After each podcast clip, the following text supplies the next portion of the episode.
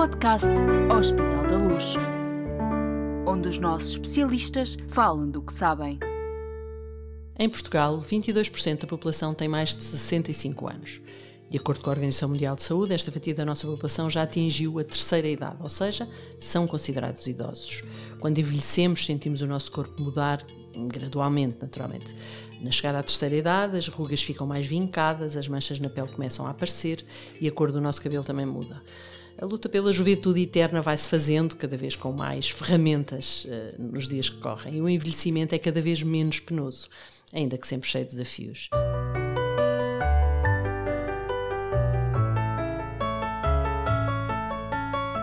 médico de família responde. Este é mais um episódio especial neste podcast do Hospital da Luz. Primeiro, convidámos o nosso especialista em Medicina Geral e Familiar do Hospital da Luz Lisboa, Rodrigo Camilo, para vir conversar connosco sobre saúde dos idosos. Depois lançámos o desafio a todos os que nos seguem nas redes sociais Hospital da Luz. Pedimos-lhe partilhem as vossas dúvidas e perguntas. O Dr. Rodrigo Camilo vai ajudar-nos a, a dar-lhes respostas. Finalmente, estamos aqui para perguntar e para ouvir. Obrigada por ter aceitado o nosso convite para este desafio, Rodrigo. Obrigado pelo convite e por me permitirem falar sobre este tema que, é, que me é muito querido. Bom, eu preciso também de agradecer a quem nos fez companhia no caminho até este podcast. Refiro-me, claro, à Maria, ao Carlos, ao João, à Inês, à Mena, à Cândida, à Alice e à Júlia e a tantos outros que também fizeram questão de participar nesta conversa, ainda que à distância. Começamos com um tema central, Rodrigo: a alimentação que cuidados especiais ou mudanças é que devemos fazer nesta fase da vida? O João pergunta se existe algum regime alimentar específico e mais adequado para pessoas mais idosas. Bom, nós temos uh, a Organização Mundial de Saúde continua uh, com a etapa dos 65 anos uh, para distinguirmos realmente a pessoa idosa. E nós temos hoje pessoas de 65 anos, de 60 anos, completamente jovens, uh, com uma vida ativa, com o seu dia a dia, com a fazer desporto. E nestes casos, obviamente, que a alimentação é mais ou menos uh, o que tem sido e o que é na juventude. Obviamente que também é diferente quando nos deparamos com uma pessoa com uma pessoa idosa e que já tem as mazelas do ser idoso, pode estar acamado, pode ter dificuldades na mastigação, pode ter dificuldades em engolir, problemas neurológicos. Portanto, nós temos que perceber sempre a pessoa que temos à nossa frente. A partir daí, também sabemos que as pessoas vivem cada vez mais e têm mais doenças por isso, e uma alimentação tem que sempre ser adequada às doenças que o idoso tem. Pronto. Algumas regras gerais. Saber que, à medida que nós vamos envelhecendo, também não precisamos tantas calorias, somos uh, pessoas mais sedentárias, não gastamos tanta energia durante o dia, o que faz com que também não necessitemos de, de tantas calorias e de tantos alimentos. O que é que isso significa? Significa que nós, como bons portugueses, Uh, gostamos sempre que Estar as pessoas. à mesa e comer assim, bem. E que as pessoas comam bem. Exatamente. O português ainda tem muita noção que se a pessoa não come bem é porque está doente e alguma coisa se passa. É verdade. Portanto, não ser tão exigentes com, com os nossos idosos. E há alguns nutrientes que são fundamentais, não é? Falo da, da parte vitamínica, a vitamina B, a vitamina D, dos alimentos que tenham. Falo do ferro, devido às anemias que podem uh, ocorrer no idoso. Falo também do cálcio, por causa do, dos problemas ósseos que podem existir com a idade. São, são alimentos fundamentais ou nutrientes fundamentais para termos na nossa alimentação.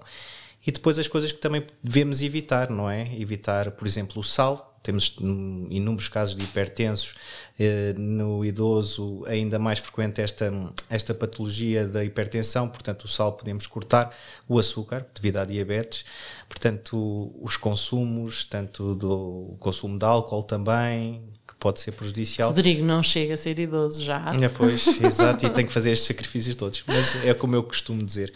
Uh, as pessoas também, nós temos que ter uh, alguma atenção e alguma simpatia por esta, por esta fase da nossa vida, que vamos todos lá chegar, obviamente, porque nós trabalhamos a vida toda e também temos o direito de fazer algumas coisas enquanto somos idosos, não nos podem cortar tudo. Exato, Portanto, exato. tudo com conta, peso e medida, sabendo que há nutrientes que são fundamentais para depois envelhecermos melhor. Muito bem. Uh, e quanto à hidratação, uh, a Maria pergunta como convencer um idoso com problemas de incontinência a beber água e manter-se hidratado. Eu acrescento ainda, um idoso deve beber que quantidade de água por dia? Isto é um tema Pronto. sempre muito é. presente em quem tem que, é quem é cuidador, quem tem relação claro. próxima com idosos. É assim, nós não podemos esquecer que a hidratação também não, não vem só dos líquidos, está bem? Que também vem dos alimentos, mas as, as guidelines internacionais o que nos dizem é que um homem deve beber em média ou deve hidratar em média 2,5 litros, mesmo na fase idosa. Em média mulher, por dia. Por dia, por dia. E a mulher 2 litros. Está bem? Pronto, isto é fundamental. Aqui nós levantamos dois problemas, não é? Não é só a parte da hidratação, mas é a parte da incontinência voltamos a, volta a referir que nós temos que sempre saber a pessoa que temos à nossa frente, não é? Nós temos que ter um idoso que percebe o que é que nós estamos a dizer e a importância de uma boa hidratação. E uma boa forma de explicar é explicar quais é são as consequências da desidratação. Pronto. Há inúmeros internamentos hospitalares devido a idosos desidratados podem causar esta desidratação, pode causar, nomeadamente, alterações neurológicas, pode causar infecções urinárias. Sim, as confusões que os mais velhos fazem às muitas vezes. Muitas confusões e às vezes disso. pensamos que o, a pessoa que temos à nossa frente tem uma infecção ou que já é a sua demência que está, que está a avançar, mas não, é por estar desidratado. Depois, infecções urinárias, como eu estava a dizer, também é uma grande, pode ser uma, um grande, uma grande consequência da desidratação. A obstipação, que depois também para além de ser uma situação desconfortável e causador, também pode dar alterações neurológicas. Portanto, convencer, mais do que convencer, não é convencer, é explicar ao nosso idoso a importância de uma boa hidratação. Em relação à incontinência, nós temos que perceber se estamos a falar de uma pessoa que tem urgência urinária ou de uma pessoa que realmente é incontinente. Se uma pessoa é incontinente, em princípio, o nosso idoso incontinente tem fralda, não é? Aqui os cuidados não é tanto de de explicar porque é que tem que hidratar. Hum, aqui a, e a questão principal é uma boa higiene da fralda para que depois não haja claro. as infecções e as cáries, etc. Pronto. Outra situação é a urgência. Realmente é complicado dizer uma pessoa para beber água se depois de beber água tem que ir a correr para a casa, para de, casa banho de para, banho para, é. para fazer as suas necessidades. O que é que acontece aqui? Há alguns truques que se calhar podemos pensar. Se a pessoa estar em casa, ter horários de hidratação. Está bem? Pronto. Uh, os horários de hidratação uh, faz com que se eu sei que vou hidratar, vou beber e a seguir vou à casa de banho, ter horários porque estou mais perto da casa de banho, etc. Outra situação e um grande problema durante esta fase da vida é o levantar de noite para ir urinar, portanto, restringir um bocadinho a hidratação, a ingestão de. de beber água muito próximo muito da hora próprio, de dormir. Exatamente. Claro. Quando se está fora de casa também não, não é questão dos horários, mas ter posições estratégicas, estar perto da casa de banho e se calhar não, não beber tanta água nestes sítios. Pronto. Ou uma, um bom truque para controlarmos a, a hidratação nos idosos e para percebermos é realmente não fazermos o idoso beber, beber de, se possível, beber da, da garrafa, pronto, nem companhinhas, etc. Servir, nem que seja companhinha, mas servir sempre o copo. Porque assim temos a garrafa d'água e sabemos exatamente o que é ah, que certo. já se foi da garrafa d'água, está bem? E mais uma vez. Portanto, tirar da garrafa para o copo para e dar-lhe o, co dar o copo a beber. Depois já não, não há desculpas de bebeu, não bebeu, fez e vazou. Não. Uh, é o que está na garrafa, é o que sobrou ao final do dia. Pronto. E, e, mais uma vez ver a pessoa que temos à frente. Infelizmente há pessoas e idosos, obviamente estamos a falar de, de, desta, desta população que não vão entender uh, e é uma grande luta uh, que têm que hidratar, mas tentar às vezes, se não é com água, de chá também, tentar alimentos uh, ricos em líquidos que possam também fazer uma boa hidratação. Ok. A Ana Lúcia queixa-se da falta de sono. É também. A idade também pode trazer alterações no sono. Quais é que são os conselhos, dicas úteis para combater estas, estas dificuldades? Pronto. Em relação ao sono, há aqui algumas coisas que nós temos que perceber. Um, nós, quando falamos que, que, dormimos pouco, ou o idoso, quando fala que, que dorme pouco, nós temos que perceber se realmente dorme pouco. Nós temos inúmeras pessoas na consulta a dizer: Eu não durmo nada. Eu acordo às 5 da manhã e já não prego o olho. Eu levanto-me com as galinhas, etc. Mas depois há uma pequena pergunta que temos que sempre fazer: Mas a que horas é que se deita? Pronto, primeiro ponto. Nós temos pessoas que se deitam às 8 da noite. Se eu me deito às 8 da noite e eu acordo às 5 da manhã, eu já dormi otimamente bem. Pronto. Exato, Isso é que, pronto, obviamente que o sono profundo é diferente na, na população idosa, a qualidade do sono pode não ser tão, tão tão boa, mas uh, nós calculamos que mesmo na população idosa entre 7 e 8 horas são suficientes para, para dormir. Pronto. Portanto, a primeira coisa é perceber se realmente estamos a dormir ou se não estamos a dormir. Outra situação, se não estamos a dormir, é se conseguimos identificar uma causa. Eu não durmo porquê? Porque me levanto à noite para ir à casa de banho. Eu não durmo porquê? Porque estou ansioso. Eu não durmo porque não durmo. Pronto. Uh, e depois, outra situação engraçada é eu não durmo durante a noite. Então como é que passa o seu dia? Bem, eu corto, um pequeno almoço e durmo um bocadinho depois almoço, depois vou cochilar um bocadinho a ver televisão. Quer dizer, aqui, como não há muito, muitos idosos que estão fechados em casa, não há muito o que fazer, acabam por fazer os seus cochilos não é, durante o dia e depois acabam por não dormir à noite. Esta é outra situação que temos Mas que ter atenção. Isso não compensa, uma coisa não compensa a outra. Não compensa. Não, não compensa. compensa. porque o, sono é diferente, também não é da cama, a qualidade de sono é completamente diferente. Mas faz com que não tenhamos sono depois à noite. Pois Pronto. Claro. Obviamente que conseguindo identificar a causa, é tentar, se a causa é ansiedade, etc., tentar tirar uh, a causa que está a provocar a insónia. Se e se a causa são os cochilos diários, é Pronto, ter mais atividade física para. Essa é outra questão que também queria falar: é que Sim. o dia é importantíssimo. Se nós tivermos um idoso ativo, quanto mais ativo tiver, quer fisicamente, quer psicologicamente, estimulado a nível neurológico, com exercícios, com os sudokus, etc., um, nós temos pessoas que dormem melhor porque realmente durante o dia também gastaram energia para dormir bem à noite.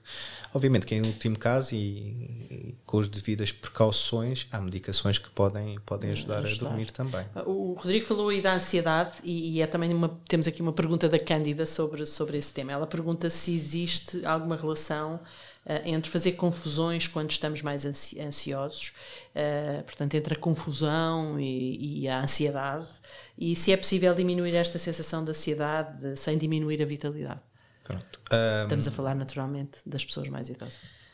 A parte da ansiedade uh, no idoso, nós uh, na medicina geral familiar classificamos, temos uma, uma classificação uh, das, do, do ciclo de vida através das várias etapas que vamos passando. Pronto. E esta última etapa da nossa vida é muito caracterizada por esta parte da ansiedade e mesmo da depressão. Porque estamos numa altura em que estamos sozinhos, porque estamos numa altura que perdemos os nossos entes queridos, muitas vezes uh, o nosso, quer dizer, o nosso companheiro ou a nossa companheira de toda a vida, e sentimos que já não somos tão úteis, sentimos também que não conseguimos fazer o que fazíamos e que gostávamos de fazer. Isto são inúmeras situações que causam ansiedade. Agora, a ansiedade causar a confusão. Isso no idoso, mas também no jovem. Certo. Pode, pode causar, okay. sim. Obviamente que é uma parte que estamos a falar da parte mais psiquiátrica, mais neurológica por vezes, mas obviamente que tudo que mexe com o sistema nervoso, e nomeadamente a ansiedade, pode criar períodos de confusão. Claro. Mais frequentes no idoso, mas também no jovem pode acontecer. Rodrigo, temos sempre tendência de associar, enfim, o avançar na idade com as falhas de memória. A Maria e a Júlia têm uma pergunta em relação a isto, em relação à questão das falhas de memória. Eh, quando é que sabemos que essas falhas num idoso são sinal de doença? E, e, é porque as falhas acontecem, não é? E podemos ir relativizando, não é? Convivemos com o idoso, não, é normal. Eu, eu digo muitas vezes à minha mãe, eu esqueço-me, eu também me esqueço de onde é que pus a chave, enfim. Mas uh, quais, é, quais é que são os sinais de alerta para procurar ajuda okay. quando o tema é falhas de memória? Essa linha é muito, Exato, muito, pois eu imagino. muito Sei complicada. que é uma pergunta difícil. Uma, é mas... uma linha que, que talvez é muito complicado também uh, sabermos exatamente quando valorizar ou não.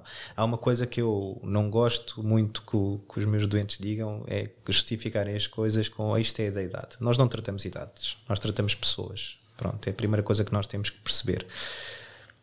E os esquecimentos, obviamente, também há outra coisa que eu digo, que um bocadinho contrário ao que acabei de dizer, é que, uh, quer dizer, o nosso cérebro tem exatamente a nossa idade, não é? Não é mais novo nem mais velho. Portanto, à medida que o tempo vai passando, também vai tendo. Vamos, vamos Bom, ainda que eu ouça muitas vezes a minha mãe, que tem 88 anos, vai fazer agora 89, dizer: Mas eu sinto-me com 30, a minha cabeça parece que tem 30 então, anos. Mas isso é espetacular. É espetacular. E é ótimo. Mas pronto, não é um cérebro velho, mas é um cérebro com mais experiência, vamos dizer assim. Certo, um, ótimo. Aqui a questão é. Nós temos que perceber se estas falhas, por exemplo, são constantes e permanentes. Eu posso me esquecer do que é que eu, eu saio da cozinha e vou para a sala para fazer alguma coisa. Eu posso me esquecer do que é que ia fazer, mas depois lembro-me, passado um bocadinho, se eu me concentrar, consigo me lembrar ou fico completamente sem saber o que ia fazer. Pronto. A percepção também uh, é muito importante. Será que quando eu falo com o meu pai ou com a minha mãe, ele entende o que eu estou a dizer? Ele consegue raciocinar e perceber aquilo que eu estou a dizer? Pronto. E quando ele vê televisão, ele percebe o que é que está a ver, ele realmente acaba de ver um programa e eu consigo discutir as coisas, ele lembra-se o, que é que, o que é que viu, porque esta memória, muitas vezes visual e televisão, é muito. muito prende-nos prende mais e conseguimos lembrar melhor. Portanto, há situações que nós podemos ir avaliando. Agora, obviamente, se a pessoa não percebe, se a pessoa se esquece frequentemente e permanentemente, isto quer dizer, não se lembra, ai, como é que se chama aquela minha vizinha, como é que se chama? Ah, é a Cidália. Muito bem. Mas esquecer-se completamente do nome. Cidália é nome do vizinho, gosto. Por acaso não é da minha vizinha, podia ser, mas foi o nome que veio à cabeça agora. mas pronto, uh, depois, uh, mesmo as escalas uh, neurológicas e o, o, o, núcleo de demência, tem alguma, alguns quadros bons que as pessoas podem procurar na internet e ver, e, e fala muito disto do esquecimento de ser permanente, se não é permanente, se é muito frequente, fala também da capacidade de raciocínio, quer dizer... É falha de memória quando nós não... pode acontecer, não sabemos exatamente para que é que serve a chave. Por exemplo. Se não sabemos, aí já aí é uma já situação, é um sinal... Porque é uma coisa do dia-a-dia, -dia, porque é uma coisa, vá lá, podemos pôr nestes termos uma coisa óbvia, não é? E Sim. se esquecermos, obviamente, que sinal de alerta. Depois há outras eh, coisas que nós podemos fazer, não é? Temos sempre o, nosso, o apoio do nosso médico, do nosso médico de família, que poderá, se nós uh, desconfiarmos destas alterações de memória, poderá, poderá fazer uma investigação, não é? Claro. Pronto, porque muitas vezes estas alterações da memória podem estar relacionadas com outras situações que podemos corrigir, podem estar relacionadas com, com alterações nas análises que podemos corrigir, podem estar relacionadas com outras situações que até são corrigíveis, não é? Claro. Portanto, caso dúvida, procurar o um médico, porque há investigação a fazer e há depois medicação, se for o caso, para e fazer orientação também. Para, para fazer. A, a, a Alice uh, vem também com este tema porque conta-nos, enfim, que teve um IT, um acidente isquémico transitório, e diz que depois disso começou a ter falhas de memória. E então pergunta se, há, se pode haver alguma relação e se, ou se pode ser um sinal de demência, enfim, está preocupada. Pode haver relação. A grande diferença do AIT e do AVC uh, é o tempo que dura o episódio, está bem? Pronto. Eh, e obviamente os danos que, que, pode causar. Mas não deixa de haver uma agressão cerebral. O que é que isto significa? Se o oxigênio se não chega uh, de forma correta a uma determinada área cerebral, as células acabam por morrer, não é? Uhum. E depois esta agressão pode, se for no local cerebral uh, que é da memória, pode afetar. Pode afetar, é uma, é uma, é uma das causas. Agora, se é certo que afeta, depende de caso para caso, não é? Claro, uh, mas pode afetar, claro. é, uma, é uma realidade. Bom, um, já falámos aqui de, de, envelhecimento ativo, de exercício físico. Uh, que tem um papel fundamental nesta, nesta fase da vida também. Uh, o Carlos pergunta qual a importância do exercício físico, qual deve ser a sua regularidade no idoso. Também pergunta quais se há movimentos aconselhados, por exemplo, para idosos que idosos estejam acamados ou idosos que, que tenham mais dificuldade em se, em se movimentar, em se mexer, se há alguma coisa que esteja mais orientada e seja mais específica que o Rodrigo possa sugerir mais uma vez, olhar para a pessoa que temos à nossa frente. Eu às vezes vou correr e há pessoas nos seus 70, 75 anos que passam por mim numa velocidade e eu nunca mais os vejo. Portanto, nós temos idosos com uma capacidade física incrível que parecem jovens de 20 anos e uh, se, aí não quer dizer se nós não temos uh, a parte óssea está bem se a nossa a parte cardiovascular pulmonar não, não temos queixas e não temos patologias que, que façam dosear o esforço, uh, nós temos carta verde para, para o fazer, obviamente. Depois, mas as normas dizem-nos mais ou menos que o ideal para o idoso é fazer meia hora de desporto por dia, cinco dias por semana. Pronto. Uh, o desporto tem que ser adaptado a quem temos à nossa frente. Qualquer tipo de desporto, caminhada, corrida, natação, o yoga, pilates, isso é fundamental Se nós temos, obviamente que eu não vou dizer uma pessoa que tem umas artroses enormes em cada joelho, que para correr, eh, para ir para a praia correr, claro que não. Uh, mas há desportos que pode fazer, se calhar uh, desportos mais a nível de, de piscina, hidroginástica, exato, por exemplo, com calma, que a água está a uma boa temperatura, que os exercícios são muito adaptados às pessoas que nós temos à nossa frente. Uma boa caminhada, de qualquer maneira, é sempre. Sempre, obviamente que Uh, nós temos que perceber a nível de peso da pessoa, temos que perceber a nível ósseo como é que a pessoa está e se aguenta essa caminhada. Para fazer a caminhada e chegar cheia de dores em casa e ficar três dias de cama, não vale a pena caminhar, tá pois, tá bem? Claro. Pronto. Mas há exercícios e há, hoje em dia temos uh, os filhos que, que procurem na internet e no YouTube, temos imensas coisas adaptadas, temos o, só o facto de a pessoa se mexer e o idoso se mexer de que forma for, já é melhor do que ficar parado. Muito Portanto, bem, qualquer coisa bem. é sempre benéfica. Ok. Uh, Rodrigo, este tema dava para muito mais perguntas. Nós recebemos bastantes perguntas, uh, muito em volta destas questões, grandes questões que, que, que, que, que lhe colocámos aqui. Eu agora quero fazer a minha pergunta, não é? Eu já estou a, claro. eu já estou a caminho da. Uh, enfim, de ser uma pessoa idosa, estou na meia idade, tenho um conselho para mim, para enfim, para chegar bem a essa altura? A prevenção é sempre a nossa melhor arma. Se nós tivermos uma vida saudável, se tivermos uma boa alimentação, se tivermos as nossas horas de sono, uh, se fizermos desporto, se mesmo a parte do lazer, porque o bem-estar não é só o desporto, etc. O que nos dá gozo, o que nos dá prazer fazer também, se formos pessoas felizes, envelhecemos muito melhor. E isso é, são os grandes chavões para chegarmos bem à, pronto, à idade idosa passo. Mas uh, é prevenção, vida saudável, alimentação saudável, boas horas de sono, reduzir níveis de ansiedade e para isso temos, uh, se gostamos de ler, lemos, se gostamos de pintar, pintamos, se gostamos de dançar, dançamos. Importa que estejamos bem para chegarmos bem quando há idade idosa. E se gostamos de trabalhar, trabalhamos. Trabalhar também. Pronto, uns gostam mais que outros, mas. Muito bem. Bom, uh, obrigada, Rodrigo, esta, pela disponibilidade em participar neste podcast. Foi Obrigado, ótimo, pelas respostas e pelos conselhos que foram tão úteis uh, e que nos deixou aqui. Prometemos voltar com outros temas, com os nossos melhores especialistas. Siga o podcast Hospital da Luz e subscreva todos os nossos programas. Até breve.